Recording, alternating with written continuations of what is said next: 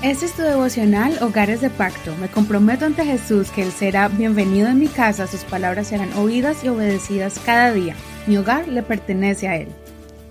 Junio 4. Tristeza buena y tristeza mala. Segunda de Corintios capítulo 7, verso 5. Cuando vinimos a Macedonia, ningún reposo tuvo nuestro cuerpo, más bien en todo fuimos atribulados. De fuera, conflictos, de dentro, temores pero Dios, que consuela a los humildes, nos consoló con la venida de Tito, y no solo con su venida, sino también con la consolación que él recibió en cuanto a ustedes, haciéndonos saber el anhelo de ustedes, sus lágrimas y su celo por mí, para que así me gozara más. Porque si bien les causé tristeza con la carta, no me pesa, aunque entonces sí me pesó, porque veo que aquella carta les causó tristeza solo por un tiempo Ahora me gozo, no porque hayan sentido tristeza, sino porque fueron entristecidos hasta el arrepentimiento, pues han sido entristecidos según Dios, para que ningún daño sufrieran de nuestra parte.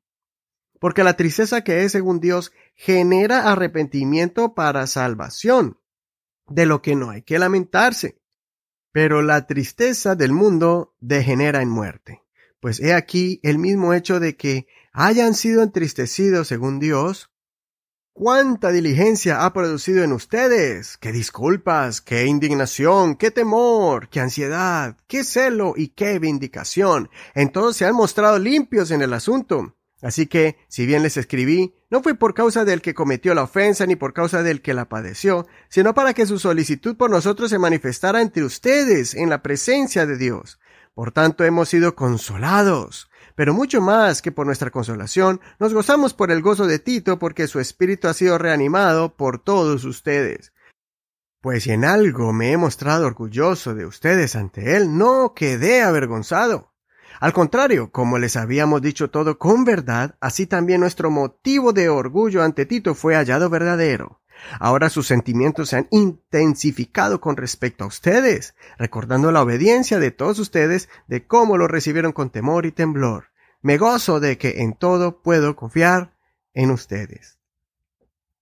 En este capítulo el apóstol Pablo abre su corazón a los corintios, siendo vulnerable, contándoles sus sufrimientos por predicar el Evangelio. De dos formas él sufría por e-, eventos externos y las luchas internas con pensamientos y emociones. Él comparte sus vivencias y luchas para darles a entender a los corintios que él mismo no quería ser un causante de tristeza para ellos, porque él también pasaba por momentos difíciles, pero a la vez les dice que era necesario que ellos pasaran por esa tristeza para crecimiento de ellos. Pablo explica las dos clases de tristeza, una para traer cambio y transformación y la otra trae condenación y muerte. La tristeza buena produce arrepentimiento donde la persona se compunge y comienza a buscar la forma para hacer los cambios necesarios que pudo entender gracias a la reprensión. La tristeza mala produce remordimiento y amargura de corazón, donde la persona decide continuar por el camino incorrecto y muchas veces termina autodestruyéndose de forma similar como cuando Judas y Pedro traicionaron a Jesús. Judas sintió tristeza de muerte porque tuvo un remordimiento tan grande que se quitó la vida. En cambio, Pedro sintió también tristeza, pero entendió que era un hombre impulsivo y que Jesús tenía la razón. Por eso lloró amargamente y después se reconcilió con el Señor.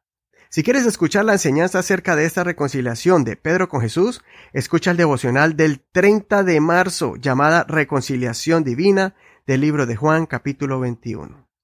Nosotros como hijos a veces no entendemos la disciplina de nuestros padres. Y nosotros como padres muchas veces nos duele corregir a nuestros hijos, pero sabemos que es necesario que pasen por el dolor de no poder, por ejemplo, salir con sus amigos, jugar con los juegos de video o cualquier otra clase de castigos que les produce tristeza. De la misma manera, la Biblia dice que como el Padre corrige a los hijos, así Dios nos corrige. Si sientes que Dios, por medio de un mensaje en la iglesia o por medio del consejo del pastor o un líder respetado en la iglesia te aconseja o te llama la atención y no te gustó, piensa si lo hizo con compasión y por amor a ti, para tu crecimiento y bienestar espiritual de ti o tu familia. Aunque eso te incomode, te duela o te enoje, las palabras que son necesarias para darnos un despertar y corregir nuestro vivir son más valiosas que palabras de elogio o admiración. Proverbios 27.6 dice, Fieles son las heridas que causa el que ama, pero engañosos son los besos del que aborrece. Consideremos, ¿somos lo suficientemente humildes para aceptar y reconocer cuando alguien nos corrige? ¿Estamos agradecidos con esa persona respetable que admiramos cada vez que nos da un consejo o menospreciamos el consejo? Soy tu amigo Eduardo Rodríguez. Que el Señor escuche tu oración y te dé un corazón dócil y sensible a su dirección. No olvides leer todo el capítulo completo y compartir ese tu devocional favorito, Hogares de Pacto.